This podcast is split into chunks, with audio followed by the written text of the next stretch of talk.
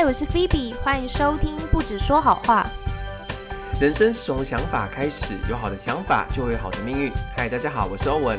欢迎大家收听好有想法。嗨，嗯，今天想要跟大家来聊聊最近呃新闻上很热门的这个乌俄战争。哇，真的到处都看到这个新闻。对，然后从二月二十四号到现在已经开战超过一个月了嘛。那其实我们，其实我一开始以为这场战争大概两个礼拜内就会结束，但没有想到竟然打这么久了。而且昨天我看到一篇新闻是说，俄罗斯这边是觉得有可能他们的设定的停战日会是在五月不知道几号。这么久哦？嗯，好像五月的某一天是过去在历史上那么一个胜利日。然后他们想要在那之前就可以结束这场战争，所以这个涂炭生灵的战争可能还要再维持。天哪，那造成多大的经济损失呢？对啊，那今天呃，为什么想要跟大家聊聊看这个主题呢？因为其实从这场战争二月份开始的时候，我那时候第一个涌现的想法就是，我想知道俄罗斯跟乌克兰之间的这个纠葛，对，到底为什么他们有这些很深的历史情节，然后这些外交上的问题，而让这场战争不得不爆发。所以从那之后到现在有一个月时间，我开始会看一些外媒的媒体，或是看一些国内一些评论。那今天想要透过这个机会，透过好友想法系列，要让大家听到的是，可能你跟。呃，想要告诉大家这个一些讯息是你在台湾媒体上面没有看到的内容。哇哇，太棒了！嗯，那呃，这场战争可能大家或多或少知道的是，呃，主要的导火线是因为乌克兰他很想要加入所谓的 NATO，就是北大对北约组织。那北约组织是什么样的组织呢？基本上它是北美国家，就是美国跟加拿大还有欧洲的几一些国家他们合作起来的一个军事组织。那一开始设立的时候，其实是为了要对抗还在苏联时期的华沙公约组织，那大家都知道华沙后来已经呃不是华沙组，就是苏联后来垮了嘛，所以华沙公约组织也就已经结束了，但北约组织还存在。那他们现在呢，就是名义上呢是要维持欧洲的和平跟稳定，然后甚至一开始可能只有西欧的一些国家加入，但现在就是 NATO 里面的很多的国家已经有包含以前在苏联。铁幕之下的中欧跟东欧国家，像立陶宛、爱沙尼亚，就是波罗的海三小国，然后波兰也加入了，还有下面的摩尔瓦多等等的，这些都是。那为什么这个 NATO 就是乌克兰加入 NATO 会几乎就是让俄罗斯跳脚，然后不得不发动战争，或者应该说这个让他们成为师出有名的一个原因呢？其实有个很主要的原因，是因为大家可能不晓得，如果你今天是加入了北约，那北约的军队呢，就可以在你的国家里面部署军力。所以，像大家最近不是有上两个礼拜前是上个礼拜吧？呃，乌克兰最西方的有一个国家，那边有个军事基地，然后那个基地呢，离波兰的国境只有二十公里，然后被炸毁。呃，原因是因为现在北约国家还有西方国家，就是透过那个那个军事基地，然后不断的运输一些军事装备，然后来去支援乌克兰，所以。莫斯科就是俄罗斯才会炸掉那个军事基地，因为它要阻断那个军援线嘛。所以你看到北约再怎么样，他们已经踩到了波兰的边际，他们也只能在波兰里面部署军力，他们没有办法跨越波兰进入到乌克兰。所以如果你是北约的成员的话呢，就像是这样，你可以就是我们可以在你家放导弹，然后放军队等等的，那这对莫斯科来说是一个很大的威胁。因为乌克兰的首都基辅离莫斯科非常的近，对，也就是我只要开坦克车五个小时就到了。那如果放飞弹呢？放导弹，两分钟就可以炸到莫斯科。所以你可以想想看，普京为什么非常的生气，然后觉得这是条红线？因为等于是我把导弹放在你家门口，很危险啊，很危险。那大家可能还是没有办法可以理解。对，那我再举个例子好了，在一九六零年代的时候，有一个几乎会会让成就是第三次核武战争的古巴危机，不知道大家有没有印象？哦，古巴危机。欧文学长应该有印象，因为你那时候我还没出生，你你应该出生了。哦，但年纪很小，应该可能在国小阶段。嗯，那那个古巴危机其实当初是这样子，的，因为美国，因为那时候是冷战时期，苏联跟美国之间的这个对抗嘛，然后他们那时候在进行很多的军备竞赛。那当时美国它就是先在土耳其跟意大利部署了洲际飞弹，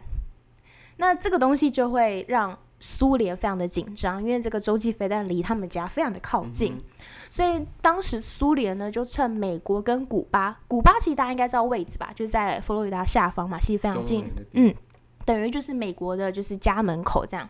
那那那时候苏联呢就趁美国跟古巴之间的关系不和睦破裂的时候呢，就让古巴答应把核弹头放在。他们家，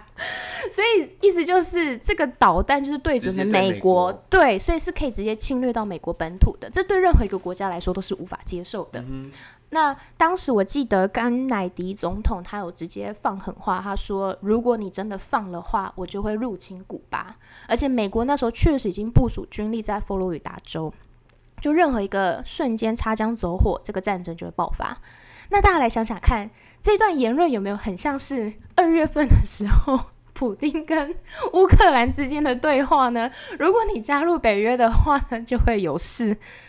对，所以其实，嗯，今天想要接下来会举到一些例子，然后蛮多例子都是跟这次的乌俄战争有关。那我们这个频道呢，包含就是呃，欧文学长，或是我们没有代表任何一方或任何一个国家一个政治立场。对，但是我们想要让大家去看看的，就是全面性的来了解这整个事件。嗯，没错，因为事情不能只听一方面的说法，应该是三方面都要了解。所以，我们想要提供给大家不一样的，可能是台湾媒体没有去写出来的，或者是你可能要看英文的资料才知道的东西。那让大家可以去用另外一个角度、另外一个观点来思考这次事件。对，没错。好，那关于就是整个事件呢，我查到另外一个资料，也是媒体上比较没有提到的，也想让大家听听看。呃，其实。北约这个组织的东扩这件事情，也是让普丁对西方国家失去信任感一个很重大的因素。什么意思呢？其实，在一九八九年，就是苏联还在的时候，但是一九八九年那一年是柏林围墙倒塌，两德呃东德跟西德要统一的时候，当时北约国家有答应苏联说，他们这个组织军事组织不会东扩，意思就是成员国不会继续的往东边迈进。嗯，但是苏联倒塌之后呢？其实，在呃两千年，普丁他上任当总统的时候，他曾经第一件事情要做的事，就是他想加入北约，然后也有想要加入欧盟，但是都被拒绝，而且拒绝的理由是还蛮瞎的。因为我也大概知道说，那时候他要申请进入北约，但是那些北约同盟国的原因，就是因为呃欧。就是这个俄罗斯是个大的国家，所以呢，因为怕他们会主导整个北约的哦这些想法，对，所以他们拒绝他参加。对，那当时还有在二零零七年在慕尼黑一场会议，普丁跟北约的这些组织成员国见面的时候呢，就有提到说，哎，你们当初有答应过我们说，你们这个北约国家不会东扩，因为在二零零四年的时候，那时候有。九个国家一口气加入了北约，对，那九个国家就是过去在苏联铁幕之下的呃的那个呃联盟之一的国家，就是波罗的海三小国啊。波兰啊，等等。那当时普京并没有对这个说什么，但他有讲到一句话，就是他说乌克兰绝对不可以加入北约。那在二零零七年，普京对于这些北欧的成员国说：“你们曾经答应过不会东扩啊，但你们却东扩，违反了这个约定。”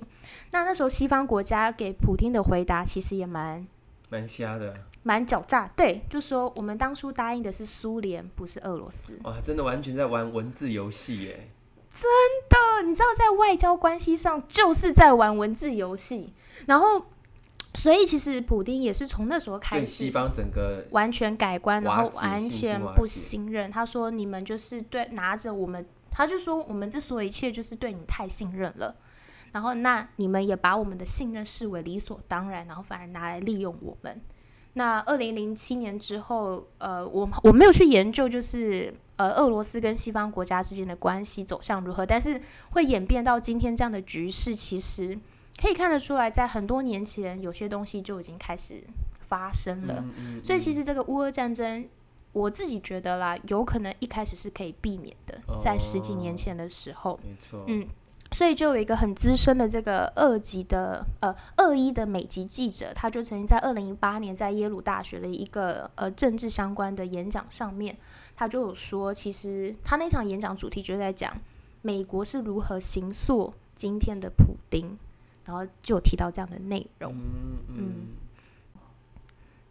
嗯，对，所以我看到这些资料之后，我蛮讶异的，因为我发现跟最近我们在媒体上面看到的普丁的形象其实是很不一样，因为现在都把他讲的是非常残酷、冷血、暴虐的独裁者。嗯，果然，其实哦，如果我们拥有了一个既定印象来看事情的时候，那个角度都会有一些偏差。嗯，对，所以在西方媒体当中，感觉他们所塑造出来的感觉就是哦，这个普丁呢，他是一个非常强哦有企图心的一个侵略者。对，好像一直以来都是把他塑造成这个样子。对，所以坏人都是恶国。在美国的戏剧里面，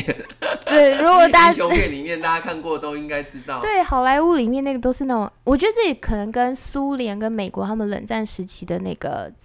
就是是那之后很有关。背景啊。对，但是因为现在大家都接受很多好莱坞的电影嘛，所以我会潜移默化就一直觉得好像俄罗斯都是坏蛋，坏蛋都在俄罗斯，然后都在中东国家。但是其实我们也可以从这些部分来去思考，看看我们印象中潜意识对这些国家的印象是不是有被操弄的部分。是，嗯，这样 OK 吗？嗯嗯嗯。那其实梅克梅克好，我就讲梅克尔。好好，那关于呃媒体会形塑我们的思对于人或国家思考这个部分，我也想透过我观察另外一个事件来跟大家分享。其实关于呃乌克兰要不要加入北约这件事情呢，呃，在过去梅克尔就是德国前总理梅克尔，他去年卸任嘛，他过去在任内的十五年当中，他其实是极力的反对让。呃，乌克兰加入北约，然后他也很努力的在调停。他甚至在去年他要卸任之前，在八月的时候呢，他有走访了俄罗斯跟乌克兰，然后拜访了两边的总统。那他去到乌克兰的时候，也有跟泽伦斯基说：“你绝对不能加入北约，因为知道如果加入北约的话，就会让普丁有可以发动战争的理由。”嗯，但是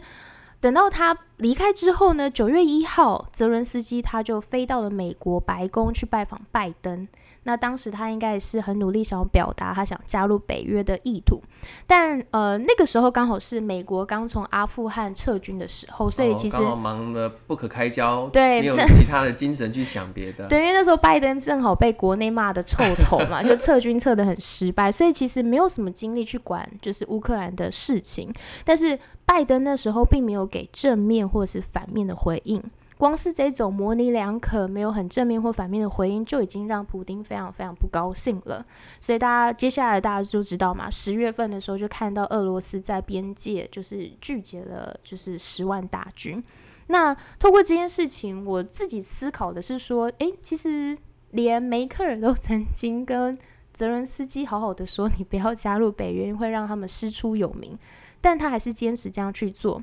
但是我从开战以来看到的媒体。尤其台湾媒体，他可能去翻一些国际媒体，再加入这些的评论写进去的新闻，大部分都是把泽伦斯基塑造成是一个战争英雄。哦，是一个民族英雄，然后他如何的慷慨激昂的带着全民，然后一起去抵抗外来者的入侵。但其实从开战第一天开始，我就在思考的是，那如果他当初有听梅克尔的话的话，这一场战争其实是不会发生的吧？嗯，其实有很多事情可以事前预防跟避免，但是在这个过程当中，有很多哦我们人的想法或是一些贪念，而导致了整个事情会变得更复杂。所以其实透过整个这乌俄战争的状况当中，我发现现在真的是所谓的认知作战。真的耶，就你今天很容易被这些媒体所操作。那今天可能它是一个所谓的主流媒体，或是它是大家比较公认的哦，所以我们台湾其实蛮多东西都是看到哦这样子的一个内容，反而今天我们在读书会这边所说到的这些观点比较不常听到，对，而且是我确实现在在台湾的主流媒体上也没有看到的。少看到。对，我也是蛮多东西透过今天菲比讲的内容，才稍微了解哦，原来是有这些背景存在。嗯，所以其实媒体啊扮演非常重要的角色，因为他所说的东西，可能如果没有去了解其他的背景，或是多方面的去了解其他观点，就会被一个所谓的主流媒体所影响。嗯其实我觉得现在蛮多人都是这样。对，而且尤其国际新闻，大家就是看那个电子媒体翻译出来的内容。对如果你没有自己去看原文的话，你很难知道事情的全貌。或是其实有一些人他根本不了解欧洲啊，或是在这次当中对一些历史的一些关联。嗯，其实我们有很多时候不能够只看哦，就是横切的，就是这个横向的，应该纵向的部分也要去了解才行。因为其实俄罗斯这一次的发动战争，如果你像前面讲到两千年普丁上任那时候，他想要加入呃北约。北约跟欧盟，其实有一个原因，因为那时候苏联刚解体的时候，俄罗斯整个整体的经济状况是非常不好的，，而且那时候普丁他说，人们都觉得我对于俄罗呃苏联的解体感到悔恨，但其实他真正感到让他很不开心的原因，其实不是这个，而是他看到苏联一解体的当下，有两千五百万的俄罗斯的人民一一觉醒来就发现他们不在他们自己的国家的领土上。嗯那那时候其实有很多的俄罗斯人，他们是活在非常非常贫穷的状态，然后整个国家的国安系统也崩溃啊，经济状况都停摆。所以普丁他一上任的时候，他那时候是非常努力，想要让这个国家再次变得富强。嗯哼所以他确实在他第一任的时候呢，他做的蛮好的，然后俄罗斯的经济也起飞，然后得到人民很多的支持。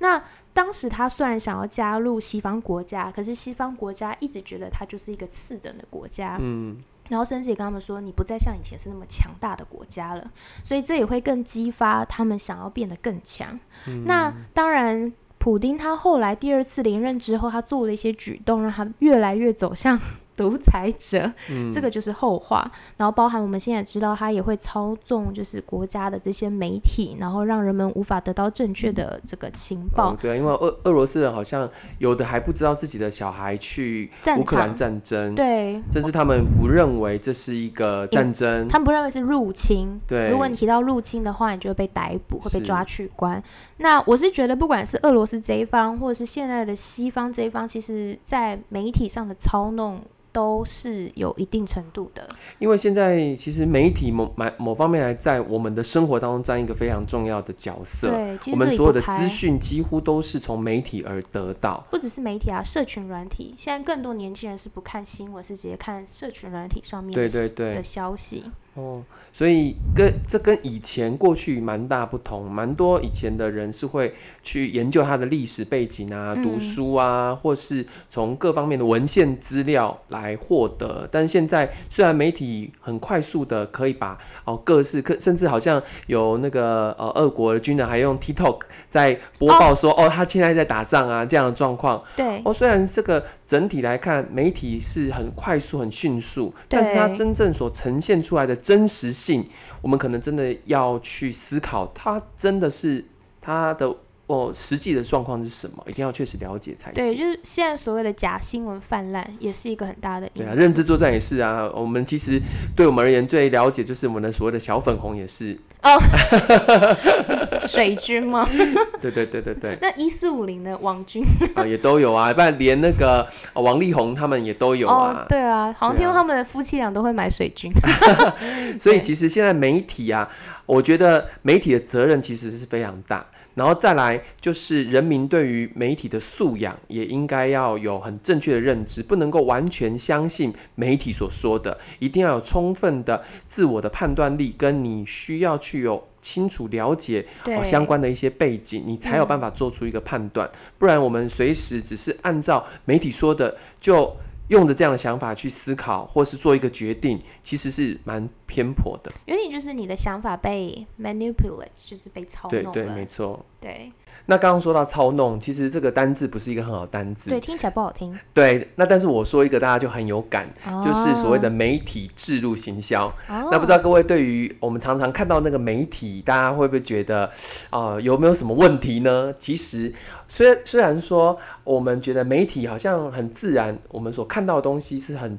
哦、就是正常。但是我举一个例子，哦，大家你们看电影的时候，会不会很想要买爆米花跟喝可口可乐？好像很多人都会做这个行为，会会做这个行为，对不对？对，因为啊，其实哦，在这个这是确实有一个研究，就是有人知道，在美国的这个可口可乐公司，他们就是特别买一些广告，然后呢，在每一次的哦，大家看到我们这个男女主角去看电影，他们一定要吃爆米花，然后呢，一定要喝可口可乐，所以自然而然呢，他就会透过视觉，然后刺激我们大脑。所以当我们今天呢去哦看电影的时候，我们想说，哎，对啊，我也好想喝可口可乐，我也想要买那个爆米花。哦，这就叫媒体植入行销，就是有一些可能就像一些厂商，他们会赞助这部电影，然后让他们的产品出现在电影里面，是这个意思吗？对，没错。所以你看，就像有一些呃，像大品牌啊，它就是会。哦，就是给一些这些赞助，然后呢，让他的男女主角穿他的衣服，然后就哇，那衣服好好看哪边？然后你说哦，原来这么 Chanel 或者是 Prada，你觉得哇，我也要买那个衣服。所以其实这个时代，其实媒体植入行销或是媒体操作这件是一定的事实。嗯，但是你怎么样去使用这个东西是非常重要的，或者是你怎么分辨？你怎么分辨？嗯，很重要。所以其实哦，我们讲到现在为止啊，其实不管是战争也好，其实我们今天也不是想要哦说哦这个呃俄罗斯是真的跟一般的认知不一样，它是一个很好的国家，其实也不是为了要推翻。变成这样子，对，而是我们探讨到现在，我觉得我们现在的人呐，我们以为我们是一个自由的时代，是一个我们很民主的时代，但是某一方面来看，其实我们是非常不自由，我们都是受限的，而且我们受到操作的，嗯，因为我们在有限的媒体、有限的资讯当中，我们很容易被引导到有限的方方向，嗯，对，所以其实透过整个。呃，这个乌俄战争，我再一次思考什么叫做自由。嗯，哦，真正的自由其实不应该是被限制的。嗯，可是我们的生活里面其实是很有限，因为我们透过这些媒体所得到资讯。是有限的，就像刚刚看到哦，我们今天如果读书会没有说到这些观点的时候，哎，其实我原本的想法也比较偏向所谓现在台湾主流所给我们的这些资讯，嗯，所以其实在这有限的过程，呃，资讯的过程当中，我的思考逻辑或是我的判断，其实也是受到局限，嗯，所以自由应该是要能够破除这些局限，那。我就想到，在我所读过的一本书当中，其实这本书就是圣经，它有讲到所谓自由。什么叫做自由呢？他说，真理使我们得以自由，所以一定要拥有真理，你才有办法真正的获得自由。也是所谓的想法上面的自由，想法上的自由，也是行为上的自由，也是生活上的自由。嗯，对，因为哦，如果我们没有一个很全面的了解，或是我们只是片面的去思考。那么其实我们越来越会产生不自由的状态，这是就是像大家说的什么意识形态就会产生，然后。只某些人就是他有很强烈的特定的立场跟偏好，对啊，因为你用了这个想法，你就会去做那样的行为。嗯，哦，包括像呃这个今天说到的主角嘛，就是我们的俄罗斯，他也是会觉得哦，欧洲呃这个西方也好，欧洲就是敌对他，敌对他，那他就是要反抗，他就是要反抗。对，然后欧洲的人或是美国就觉得他是侵略者，没错，对，就是人很容易被想法。所主导，嗯，然后你的行为、你的判断、你的生活也会因为这样影响，嗯，对，所以很重要的是，刚刚说到，那真理是我们的自由，所以呢，希望各位听众们呢也能够去思考什么是真理，在我们的生活当中，其实有蛮多的东西。哦。如果我们拥有真理的话，我们的判断力是不是不会只有在我们这个水准跟层次，而是能够以着更高层次来思考，这个时候我们才有办法看得更全面。嗯，没错。好，那今天这个节目呢，只是呃想要补充一些我可能在新闻上面看到一些资料，但是没有想到变成一个媒体试读的讲 演讲。对，但是媒体试读确实在这个时代是越来越重要的议题，然后像很多学校也开始在讨论，或是在呃很多的新闻媒体上也开始在讨论这件事情。那希望呃能够提供大家不一样的观点，然后让大家可以去判断看看。是非常棒。那今天透过我们的哦这个好有想法这个节目，不知道各位听众是不是有得到不错的好想法呢？对，或者是对于战争这件事情，你也可以有不一样的观点跟想法呢。其实我们什么都聊，从战争又聊到我们的生活，对啊，所以其实最重要的，希望各位也能够拥有一个自由的好想法。好，那我们今天就录到这里喽，拜拜。嗨，拜拜。